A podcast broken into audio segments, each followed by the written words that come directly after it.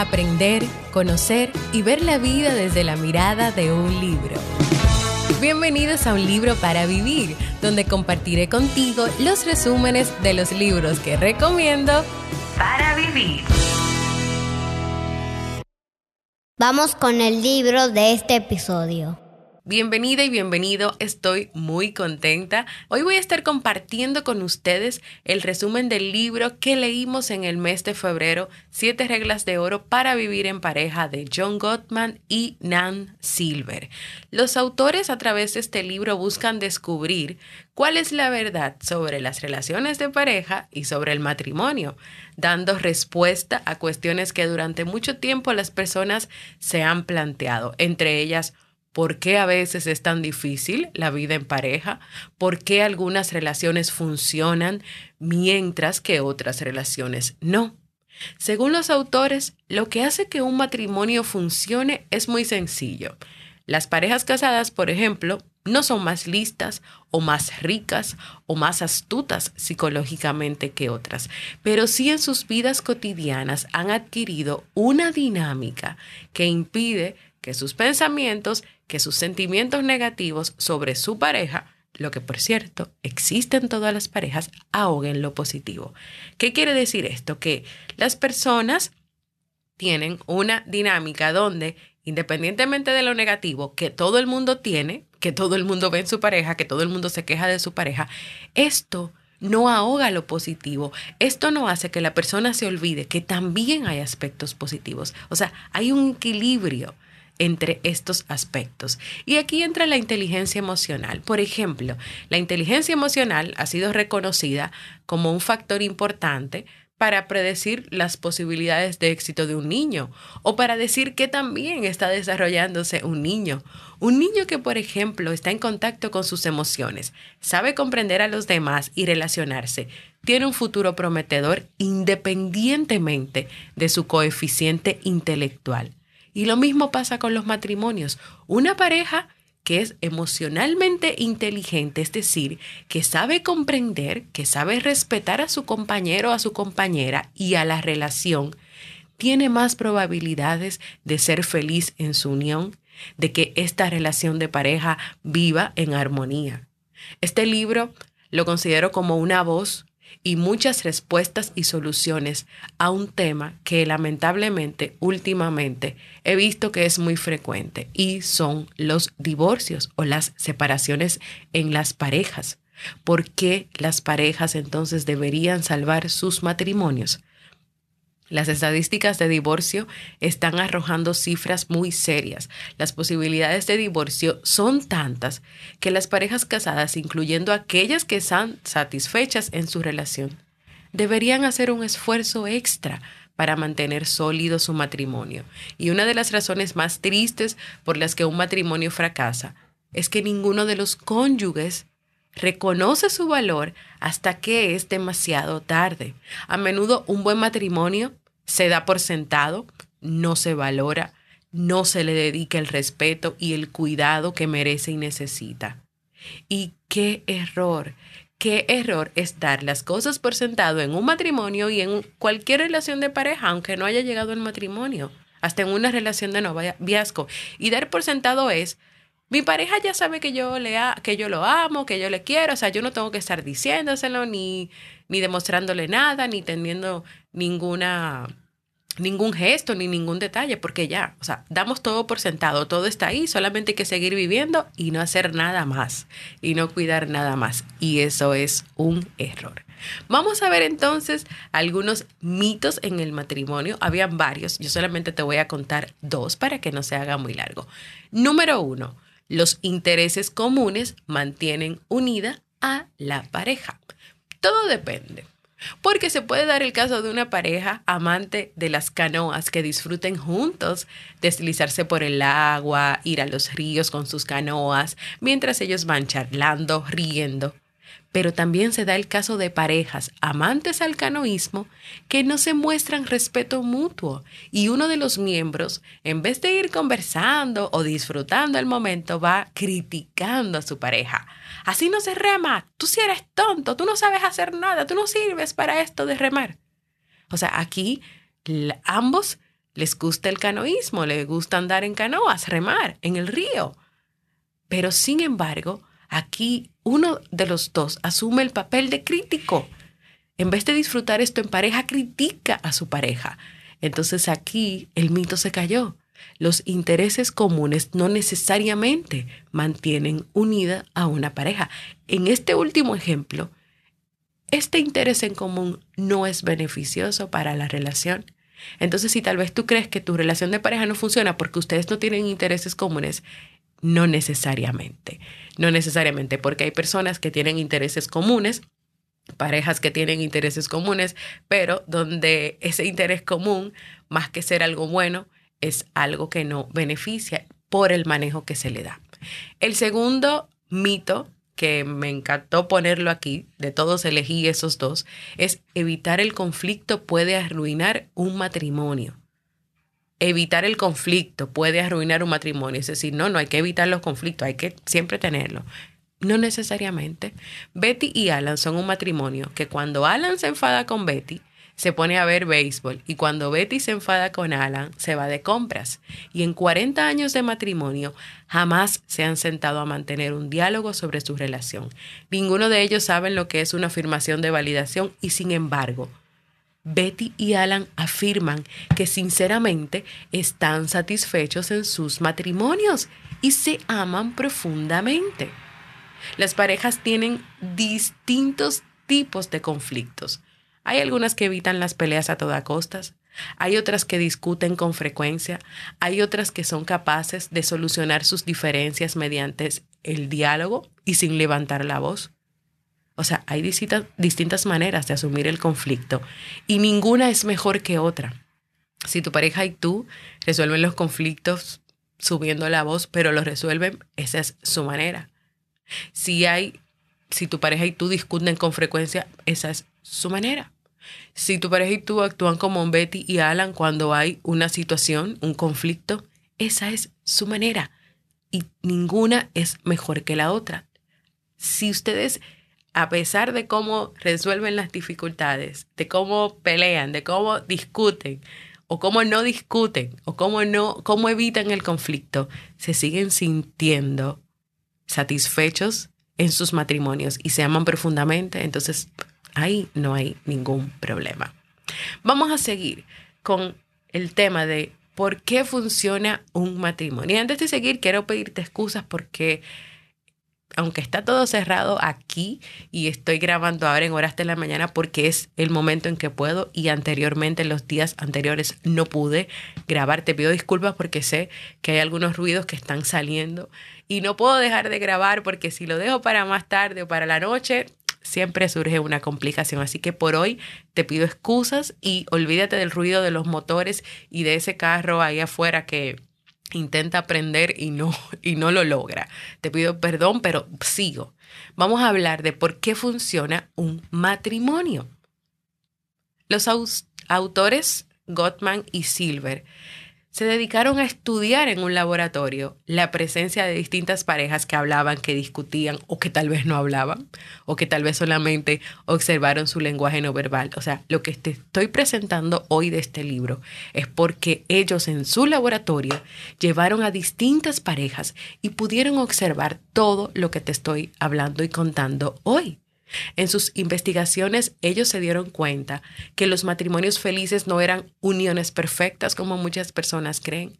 Algunas parejas que declaraban estar satisfechas con su relación mostraban diferencias en temperamento, mostraban diferencia en los intereses, mostraban diferencia en los valores familiares. El conflicto no era infrecuente, incluso discutían igual que las parejas felices, o sea, ellos discutían sobre dinero, trabajo, los niños, el mantenimiento de la casa, la familia política.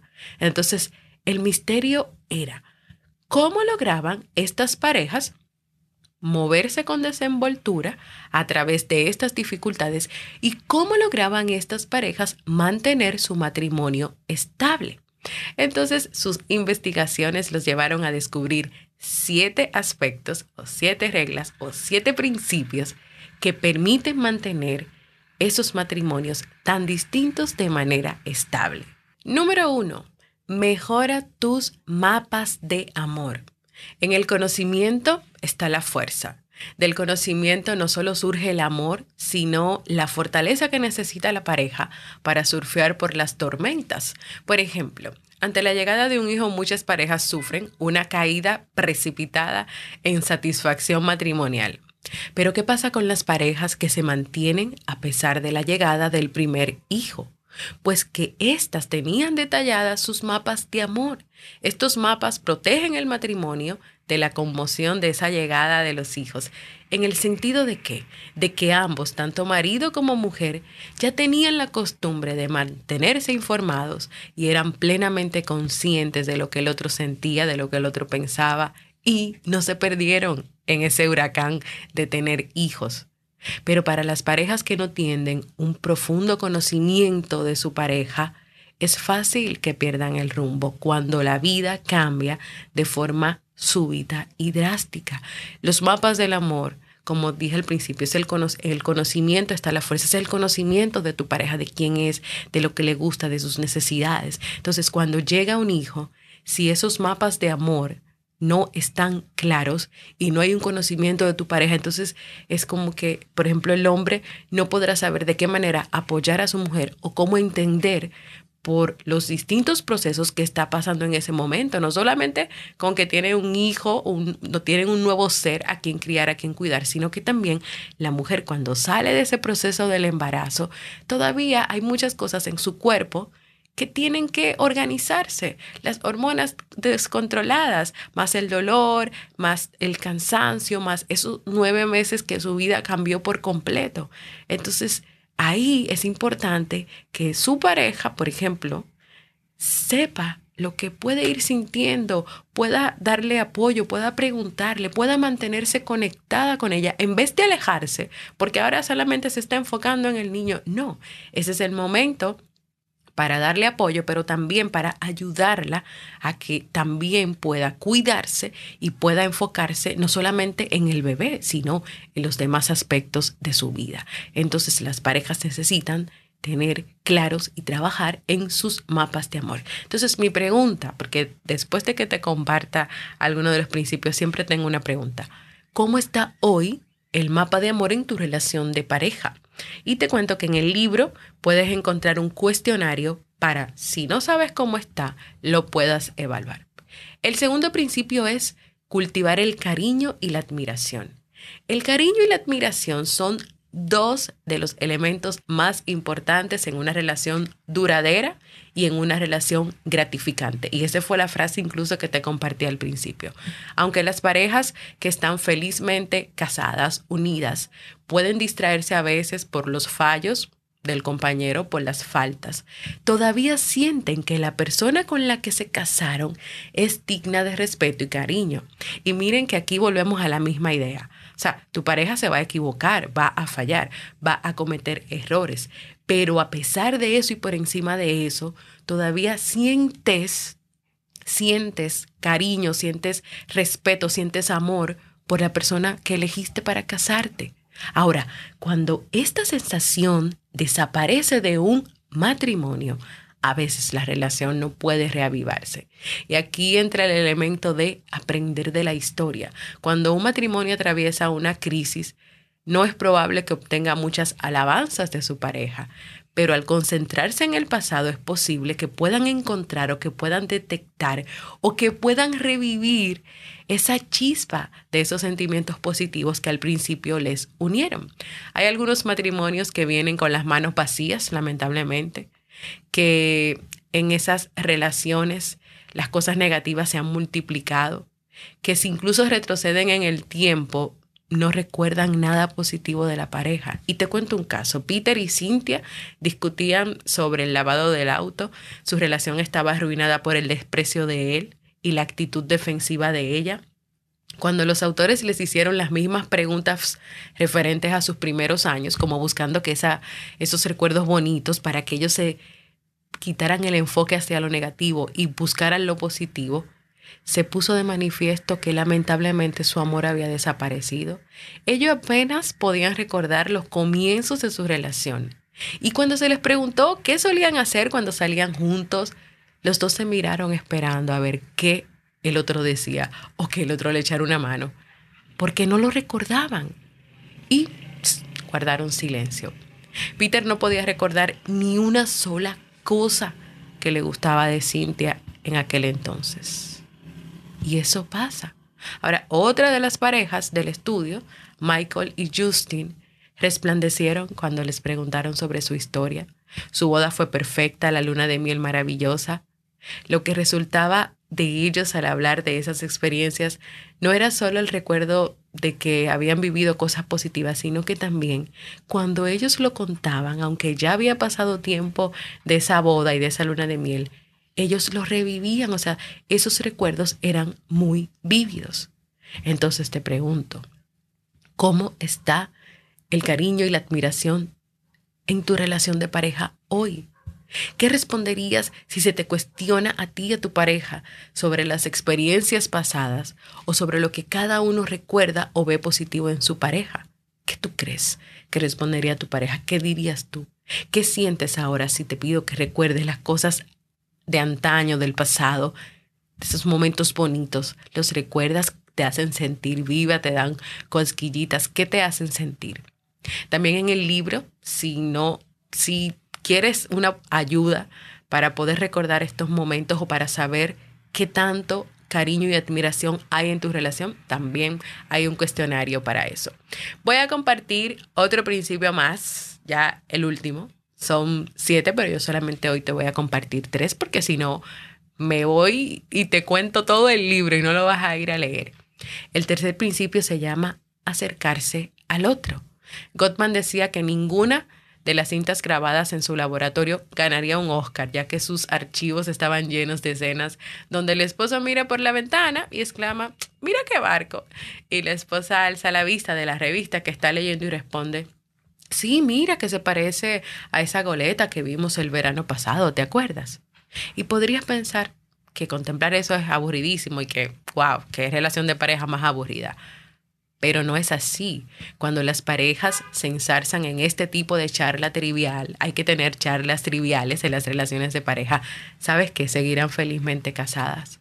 Y lo que sucede en estos intercambios es que marido y mujer conectan, se acercan. O sea, independientemente de que sea una charla trivial, el marido hace un comentario y la esposa escucha, escucha y responde.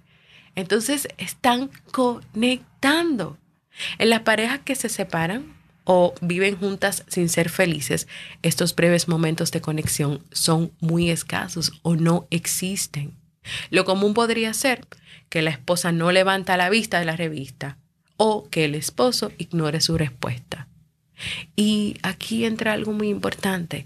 La pasión en la vida real se aviva cada vez que hacemos sentir a nuestra pareja que es valorada en la vida cotidiana, cada vez que tú haces sentir a tu pareja en, en lo cotidiano en el día a día que te interesa, que es importante, que le, que le estás escuchando, la pasión crece. La pasión crece si sabes que tu pareja está pasando un mal día en el trabajo y dedicas un minuto para darle un mensaje de ánimo en el celular o una llamadita para decirle estoy contigo, te amo, estoy pensando en ti. La pasión crece cuando tu pareja te dice una mañana, mira, yo tuve una pesadilla espantosa y tú le respondes, mira, ahora tengo prisa, cuéntamela para que podamos hablar de eso esta tarde. La pasión crece con pequeños, con pequeñas acciones y con la atención a la cotidianidad, a el día a día. Y mi pregunta, ¿cómo están conectados tu pareja y tú hoy? ¿Cómo están conectados hoy? ¿Existen estas charlas triviales? ¿Se aviva la pasión porque cada uno de ustedes está pendiente del otro? Tú estás pendiente de tu novia, de tu esposa, de tu pareja. Tú estás pendiente de tu novio, de tu esposo, de tu pareja. Tú sabes cuando tiene un mal día y le haces saber que estás ahí si quiere hablar. Tú le das su espacio para que tal vez se vea una película, para que vea un juego de fútbol o de béisbol y con eso pueda desestresarse de el día tan difícil que tuvo. Cuando tiene una pesadilla, tú le dices, ay, ¿qué? Ay, no me digas, tuviste una pesadilla. Y ya. O te interesas porque te cuente, porque tal vez lo que necesitas es contarlo. ¿Cómo están conectados tu pareja y tú hoy? Si quieres profundizar más sobre este principio en el libro también vas a encontrar un cuestionario. ¿Está tu matrimonio preparado para la pasión? ¿Está tu matrimonio preparado para la pasión? Y aquí yo voy a dejar el resumen porque ya ustedes saben que yo me emociono. Pero antes de terminar, son siete elementos que si se trabajan, si se toman en cuenta, tú puedes lograr que ese matrimonio, que esa relación de pareja perdure en el tiempo. Y fíjate que te dije aquí en este resumen que los matrimonios perfectos, no hay matrimonios perfectos.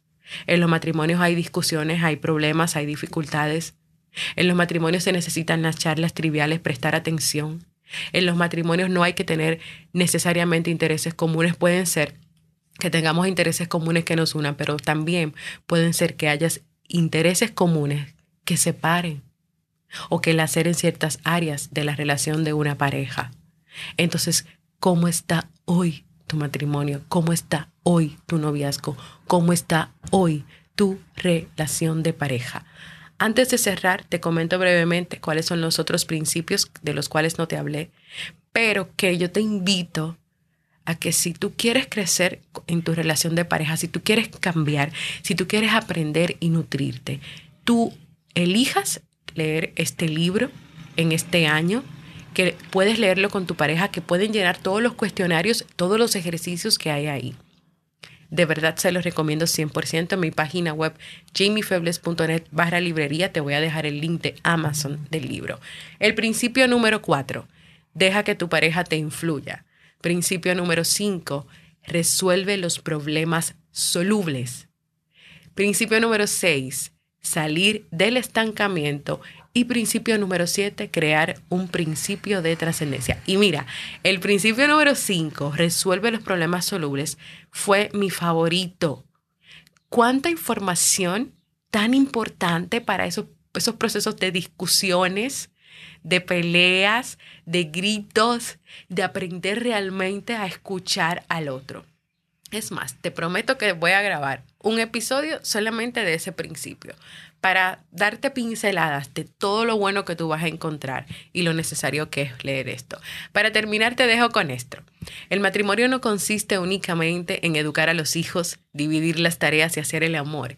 Tiene también dimensiones espirituales que se refieren a la posibilidad de crear una vida interior juntos, una cultura plena de símbolos y rituales, una apreciación de sus papeles y objetivos que los una que los lleve a comprender lo que significa ser parte de una familia.